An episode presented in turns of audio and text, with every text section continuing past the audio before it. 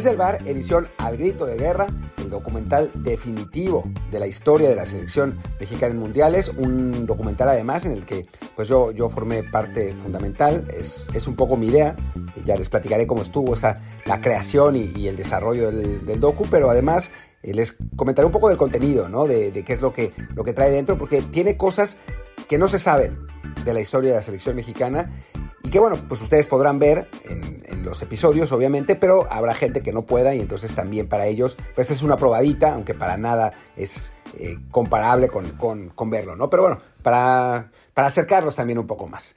Y bueno, les recuerdo que yo soy Martín del Palacio y que este podcast lo pueden escuchar, este episodio lo pueden escuchar y el podcast, podcast en general en Apple Podcast, Google Podcast, eh, Spotify, Amazon. Y les pedimos que eh, le pongan un review de 5 estrellas en Spotify y en Apple Podcasts, porque así la gente que busca em, podcasts deportivos, podcasts de fútbol, nos puede encontrar y más gente nos escucha. Y gracias a que más gente nos escucha, pues podemos seguir haciendo esto y nos paga más nuestra agencia. Así que, que pues sí, la verdad es que les, les pedimos ese, ese review y, si se puede hacer un buen comentario, pues también, ¿no? Estaría realmente muy bien. Y bueno, dicho el comercial, bueno, el comercial nuestro, pues hablemos del del documental de Al Grito de Guerra. Esta es una idea que, eh, digamos que se germinó, se fecundó, como, como diría un comentarista, eh, que además lo tenemos en el documental.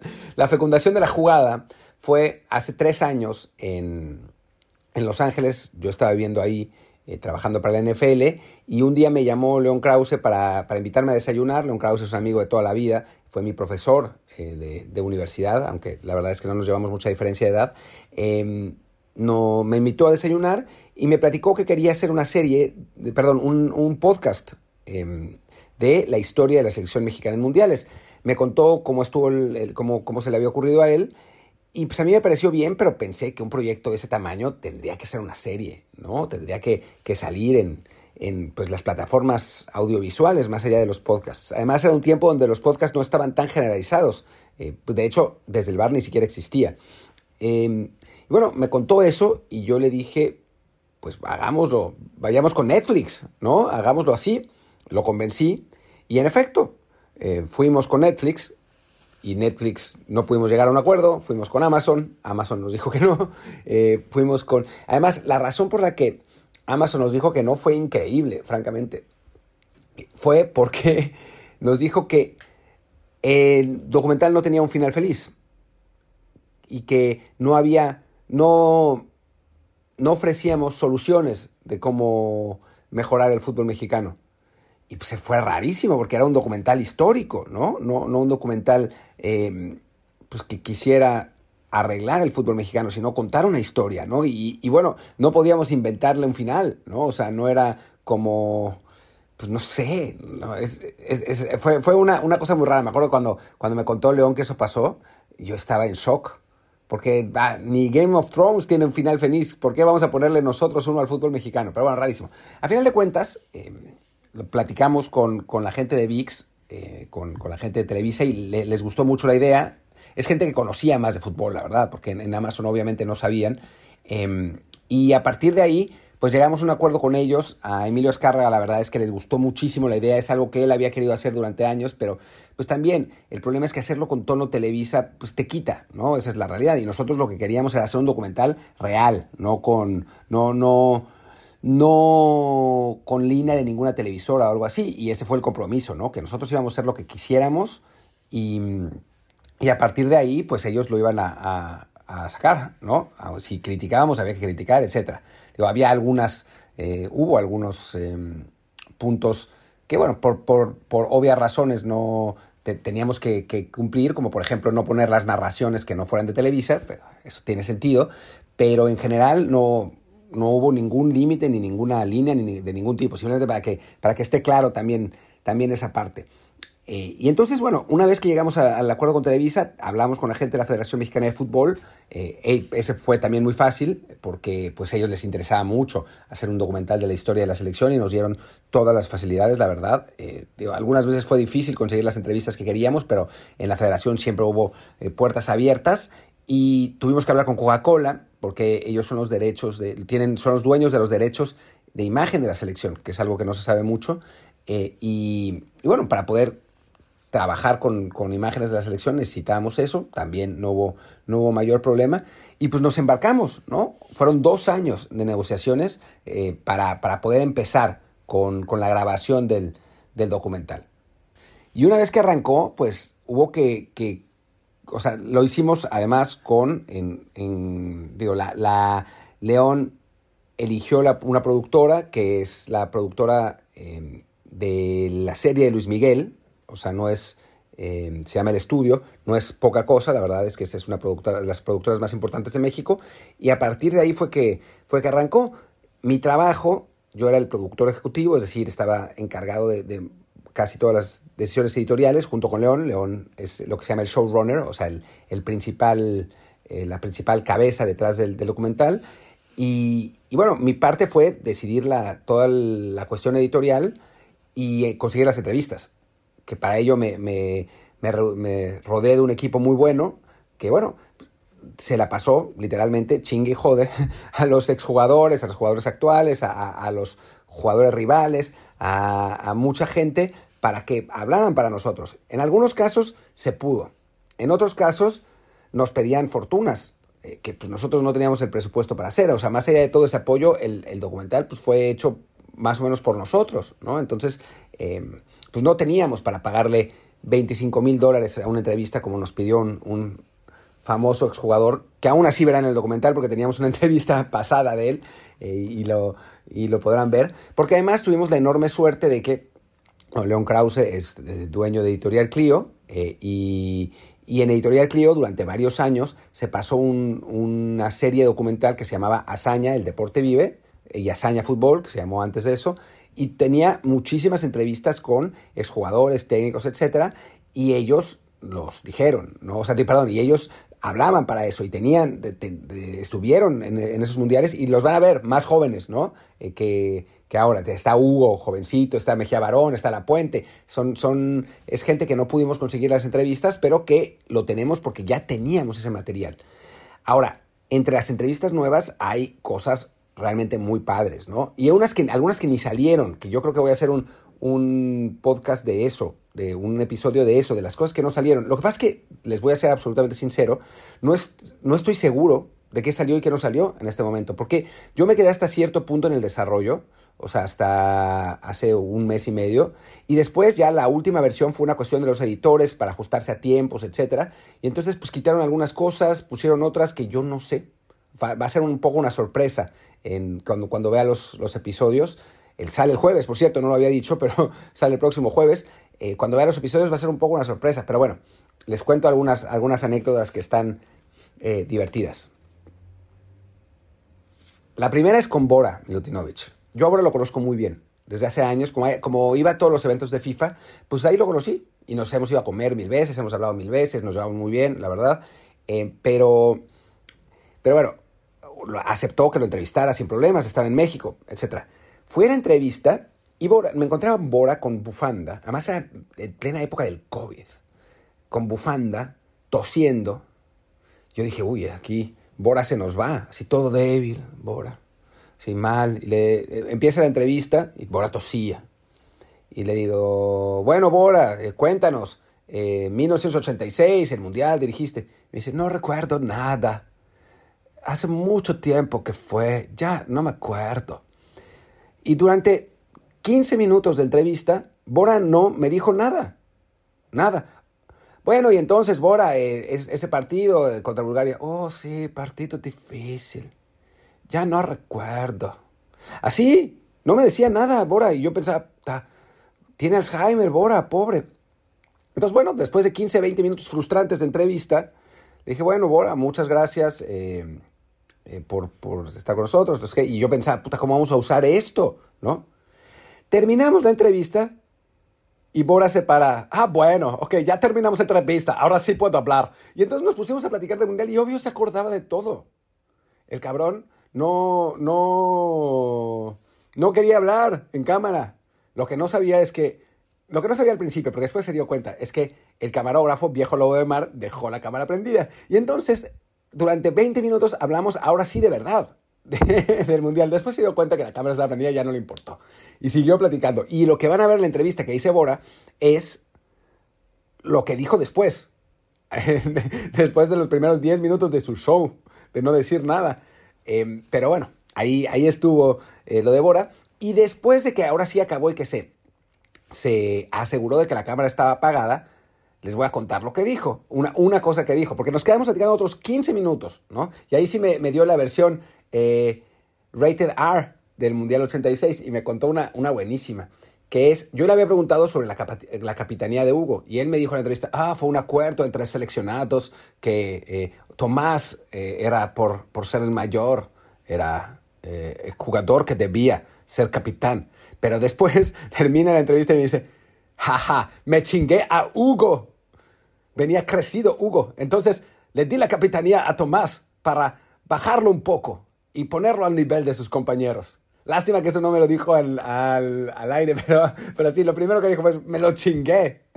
Muy, muy divertido Bora. Y sí, la idea fue que para que, Bora no, para que Hugo no se sintiera como el jugador del Real Madrid, pues iba a llegar a, picar piedra como los demás. Y funcionó, de hecho, cuenta Tomás Boy, que esa es otra anécdota eh, que es triste y padre a la vez.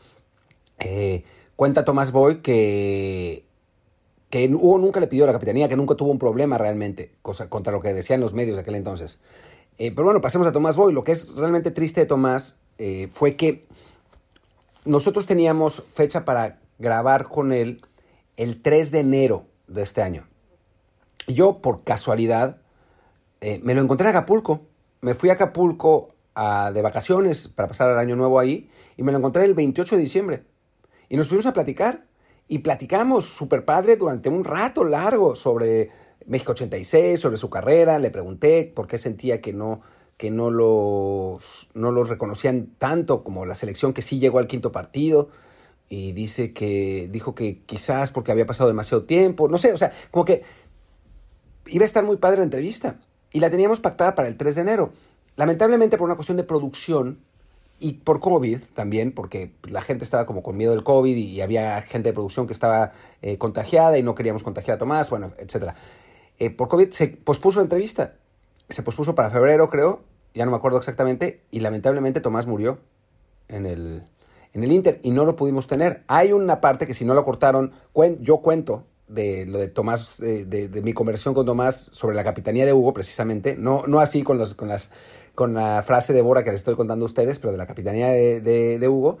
Y, pero pues no pudimos tener la entrevista y fue la verdad una, una, una lástima. Entonces, otra cosa chistosa de los jugadores de 86 es que todos creen que ellos sí jugaron bien y sus compañeros jugaron mal. a Tomás le, dije que había hablado con Negrete y me dice, ¿y le preguntaste por qué jugó tan mal el Mundial? Y Negrete dijo, Pitch Tomás jugó bien mal el Mundial. Y aún así fue la selección que llegó más lejos, ¿no? Y la mejor selección en la historia de, nuestro, nuestro país. Eso me quedó claro después de, hacer el documental, ¿no? Negrete estaba seguro que podían ser campeones del mundo. Y me parece un poco aventurado, pero la realidad es que estuvieron a nada de ganar la Alemania, a un atajadón de Schumacher y a un gol anulado de ganar la Alemania en cuartos de final. Y hubieran jugado semifinal con Francia, ¿no?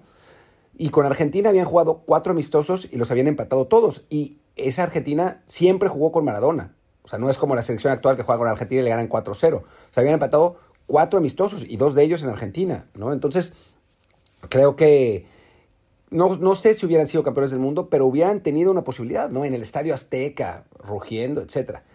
Si ven el documental, no se pierdan la anécdota de Fernando Quirarte, que es espectacular, eh, sobre lo que le dijo el árbitro antes de tirar su penal en el Mundial, penal, penal que falló.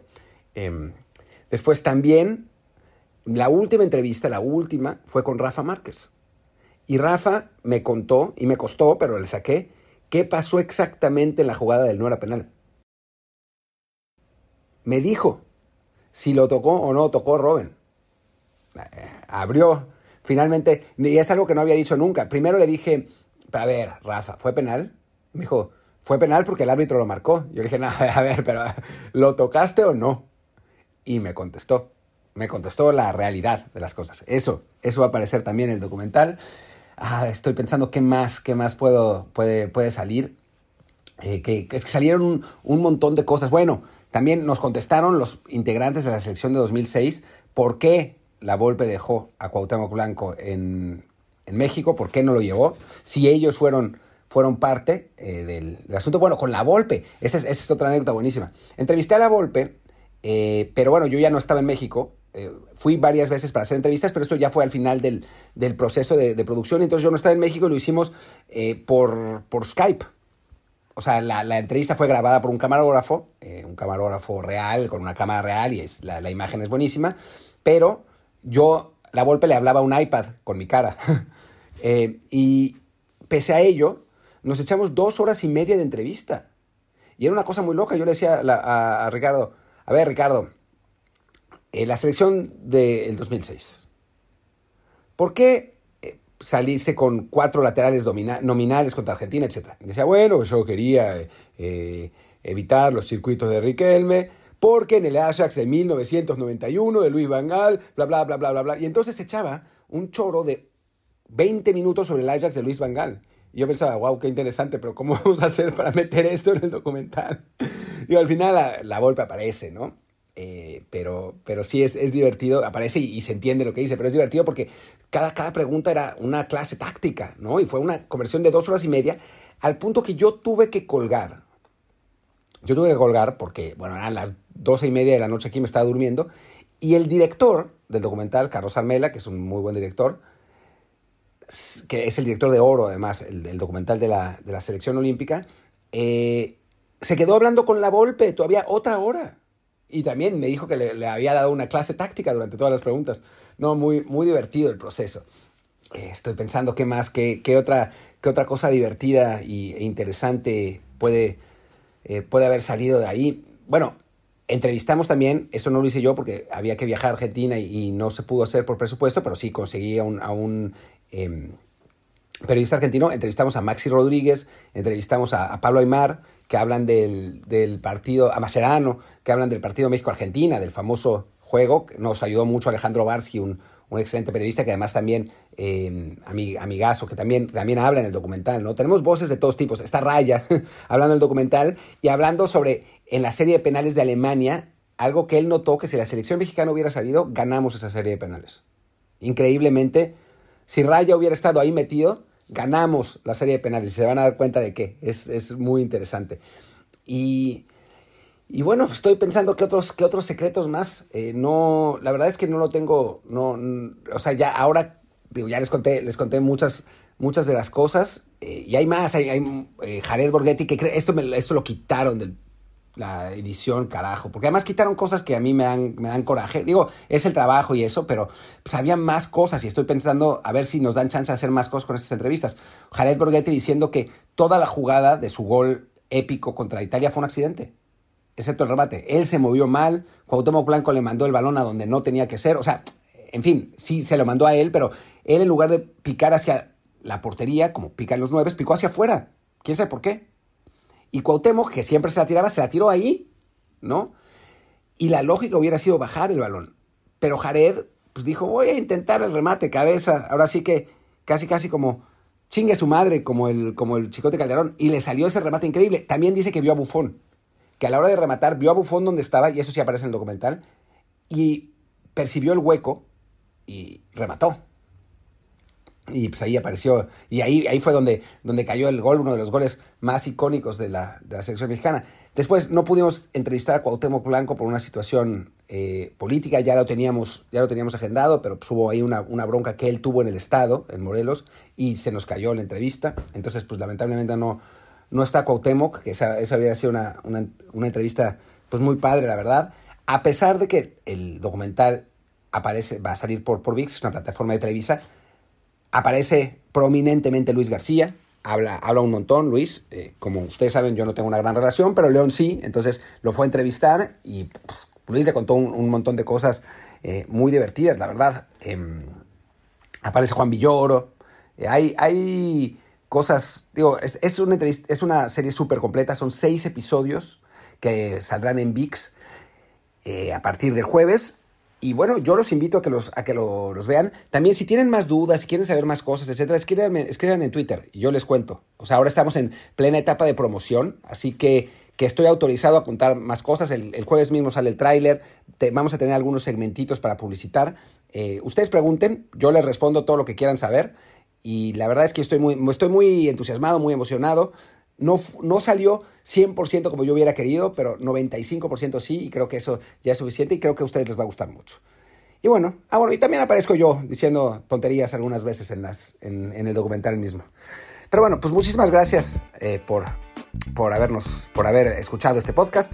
Ya saben que eh, yo soy Martín del Palacio y mi Twitter es arroba martín de ELP. El del podcast es desde el bar POD, desde el bar POD. Eh, gracias y pues nos vemos mañana para platicar ya con Luis de Champions, creo que es, es lo que corresponde. Chao, chao.